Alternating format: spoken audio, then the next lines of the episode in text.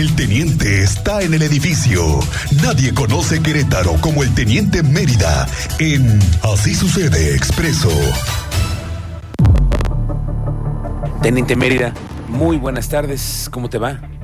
Gracias, Miguel Ángel. Muy buenas tardes. Bienvenido, Estamos señor Cristian. Ya está muy de regreso. pendientes. Ah, Aquí está el señor Cristian Gracias, Lugo. amigo. Buena tarde. Y también lo, ya lo vamos a reportar de desaparecido. Sí, Que está en el challenge ese que está de si genero protocolo Alba gano. Gana. No, no sean así. no, No, sean así. No, pues ya Por le vamos favor, a emitir Con su eso no se juega.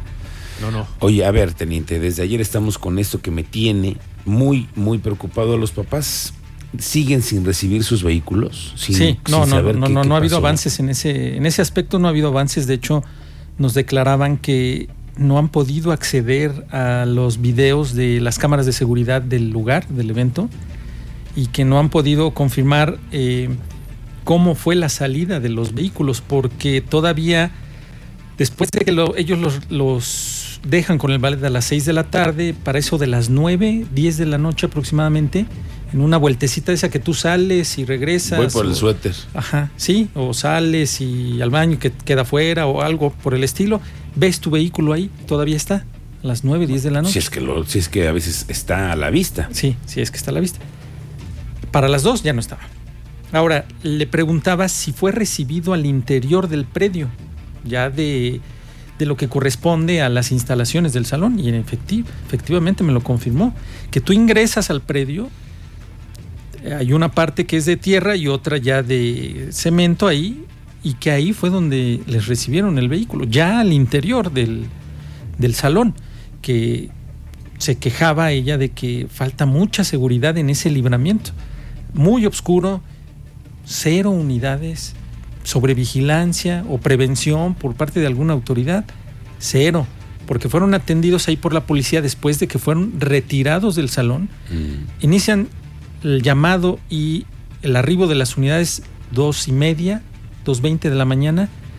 Ella terminó de ser atendida a las 6 de la mañana. Ahí estuvo. Cuatro horitas ahí. Y la cara, refiere ella, de los hijos, de la impresión de la familia, de que no tenían en qué moverse. Ella proviene de la Ciudad de México, uno de estos casos. Venía de la Ciudad de México, se quedó sin vehículo. La familia, traía a la familia, todos vestido largo, tacón, lo que implica ir a Claro, un- claro. una graduación. Ya cansados, pues estuvieron primero divirtiéndose y luego te suben la adrenalina al mil porque no está tu vehículo y no hay quien responda. Y luego llega la policía y la policía también así como, a ver, pues, explíquenme qué fue lo que pasó, cuál es el antecedente. Pues todavía llega un estrés en el que Claro. no sabes qué, qué va a pasar y al Con final toda siguen igual. No saben qué va a pasar porque ya iniciaron su carpeta y ahora tiene que terciar entre fiscalías de la Ciudad de México y la Fiscalía de Querétaro para poder investigar y pedir informes de cómo va avanzando su carpeta.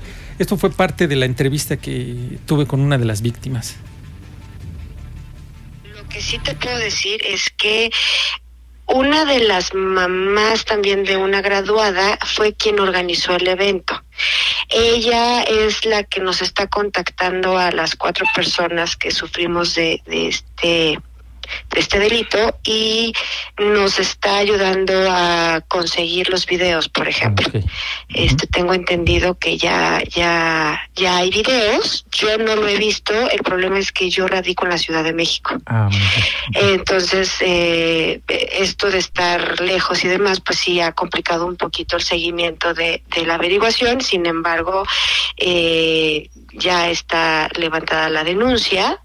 Los cua- las cuatro personas estuvimos hasta altas horas de la madrugada el día domingo eh, um, eh, redactando y, y contándole a las autoridades que se presentaron en el lugar la, los hechos que sucedieron, ¿no? Levantamos nuestras respectivas denuncias. La denuncia se inició ahí en el lugar, Es correcto. a través de una tableta electrónica que manejan los policías municipales. Así es. Ah, ok. No han corroborado ustedes, más bien no han acudido a una instalación de la Fiscalía General del Estado de aquí de Querétaro para eh, La ratificación, de la misma, de- no. Ah, Ok. Pero sí se inició la denuncia. Sí, sí, ya está iniciada la denuncia. Las denuncias están. Tiene que desde la Ciudad de México darle trámite a esa denuncia y esperar qué resultados van a arrojar las investigaciones. Porque ya es una denuncia ante la Fiscalía que inicia el primer respondiente, que es la Secretaría de Seguridad Pública del municipio de Querétaro. Y ella lo que refería al final es qué van a hacer después de esto. Su vehículo, pues al final está asegurado, también ya dio parte la aseguradora. ¿Qué van a hacer las autoridades en relación a lo que sucedió? Para lo que ella platicó en ese momento de que entre policías y los afectados es de que ya había habido hecho similar ahí en el libramiento de que han querido despojar a conductores de sus unidades. Yo te lo refería por el- la cercanía que tienen con el estado de Guanajuato, que entras tú por Obrajuelos y ya ingresas a- al estado de Guanajuato y está en la zona limítrofe. De hecho, el libramiento en una desincorporación, tú la tomas la desincorporación y tú ya estás en Guanajuato. Así de sencillo. Y la información que ellos tenían con la policía es que eran tres kilómetros, habían avanzado las unidades a través de los lectores y se perdió rastro. Ya no había rastro de las unidades. Tres kilómetros después de que salieron del lugar del salón de fiestas. Ok. Guanajuato está muy cerca, teniente. Las inmediaciones y estos lugares en los que de pronto hemos sabido que ha habido problemas, pero ¿y el establecimiento?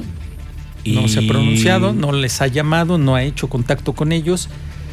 La persona que organizó el evento, también pues lógico, está en medio, quedó en medio entre Claro. el siendo la organizadora entre los afectados y el salón. Quedó ya en medio, siendo una de las mamás que se ofreció para organizar el evento, ya quedó en medio. Imagínate. Tú de buena fe, por buena gente, como dices, oye, organízate la fiesta, tú el grupito de WhatsApp para ir organizando Sí, lo de la colecta y miren que acabas. Hay que dejarlo, pero bien, bien claro que vamos a darle eh, seguimiento hasta el final, a Sí, ver qué pasa. seguimiento para ver si y pueden ojo para los papás que, ojo para los que van a hacer fiestas, Tienen eventos en estas graduaciones. Chequen bien quién el está ahí. servicio y que les garanticen y puedan respaldarles que cuentan con un seguro Ujú. el que les va a prestar el servicio. Ahora, si por pagar algo barato ustedes contratan una empresa que no está regulada, pues Claro. también ya conlleva respons- corresponsabilidad. También es eso. Hay, hay empresas que están con los certificados, Todas las de la ley. con todas las de la ley y otras que no. Que no. También. Lo barato no, Sí. no siempre. A veces sale caro con esta experiencia que sucedió en Querétaro. ¿Qué más tienes, teniente? Cuéntanos. Pues tenemos eh, identificado al agresor de una mujer y, un- y su hijo en Landa de Matamoros, eh, una agresión con arma de fuego. La fiscalía lo tiene identificado, será en breve que pueda informar si lo logra capturar a este sujeto que disparó en contra de una, de una mujer y su hijo en Aguasarca, Landa de Matamoros. Ya, ya, daremos, parte de la captura. Lo que sí fue eh, capturado fue un sujeto eh, por feminicidio y fue vinculado a proceso. Esto también eh, ya lo informó la fiscalía y fue vinculado ya a proceso que ya el juez ya determinó que sí. es- Está comprobado que Hubo es- elementos, es feminicidio. Sí, fue, los hechos fueron el pasado 20 de julio en el municipio de Colón, ahí en la comunidad de San Francisco. Y ante el reporte, tomaron conocimiento primero la Secretaría de Seguridad Pública Municipal y luego acudió, como es eh, bien sabido, el equipo de criminalística de la Fiscalía, procesó todo el lugar, lograron identificar detenido y vinculado a proceso. Ok. Vamos a esperar pasen dos, tres meses de su investigación complementaria, son tres meses, y determinar cuánto es la, sentencia que se le dicte a este sujeto. Y ahí novedad que tenemos con la fiscalía es una, una forma electrónica, de esta te voy a dar parte más adelante, de medidas de protección vigentes para el resguardo de la integridad de personas víctimas y ofendidas, que va a ser en tiempo real para conocimiento inmediato tanto de la Policía Estatal, Municipal y de investigación del delito. A través de un dispositivo y una aplicación Con van a poder dar tecnología. eh, tecnología en tiempo real a la Fiscalía de que estoy en peligro o requiero asistencia. Como un botón de pánico. Similar, similar. Esto es algo que ha- novedoso que ha implementado la Fiscalía General del Estado de Querétaro. Es, es innovación también a nivel... Ah, sí. Sí, a nivel Qué interesante, teniente. Sí, a ver sí, si sí. conocemos a alguien que nos venga a platicar de la fiscalía. Sí, ¿no? claro, de, este, claro. de este programa. Le vamos a decir a la productora a ver si tiene chance Sí, en su agenda. estaría muy bueno de esa, para la asistencia a las víctimas, ¿eh? Muy La bien. integridad de las personas. Correcto, teniente. Estamos pendientes. Va a llover hoy, ¿no? Parece. Pues todos Dicen- esperamos que llueva todos los, Los, días. eh, los que están en la obra de los 5 días. de febrero no creo que digan lo mismo No, que tú, no, ¿eh? no, no. No, nada, no. Ellos no están en las mismas que tú. No estamos en el mismo canal. Ni tú creo suerte. tampoco que quieras ir a salir a, a A cubrir. 5 de febrero a cubrirles ahí las encharca- los encharcamientos. ver. Los encharcamientos leves, es Sí, que sí, llaman sí, los no, con mucho políticos. peligro, sí. Ok, teniente. Eh, ¿Sabes cuánto les costó el, el cubierto a los familiares de la fiestecita? De ahí del salón, 900 pesos.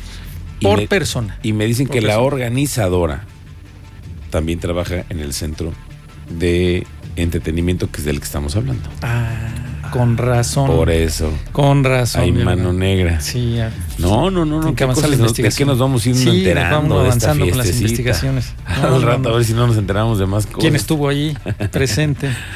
Bueno, hasta aquí le dejamos. Gracias, teniente, por tu reporte. Muy buena tarde, provechito. Queremos ah, eh, continuar con el tema de, de- de ponga usted atención por los fraudes que hay en redes. ¿No te ha pasado que de pronto te ofrecen una visa para Canadá? Sí, que no, va, no, no acudas, yo te la tramito. Yo te la tramito, pásame y le das todos tus datos personales para tramitar una visa y mira, después no vas a ningún lado. ¿eh? Aguas. No vas a ningún lado. Viene Julie Águila con ese tema Con ese tema. de las visas falsas que están por internet. Aguas, mucho cuidado con ello. Vamos a la pausa. Ahora sí, señor Cristian Lugo. Un corte y regresamos, señores, 2 con 35 minutos.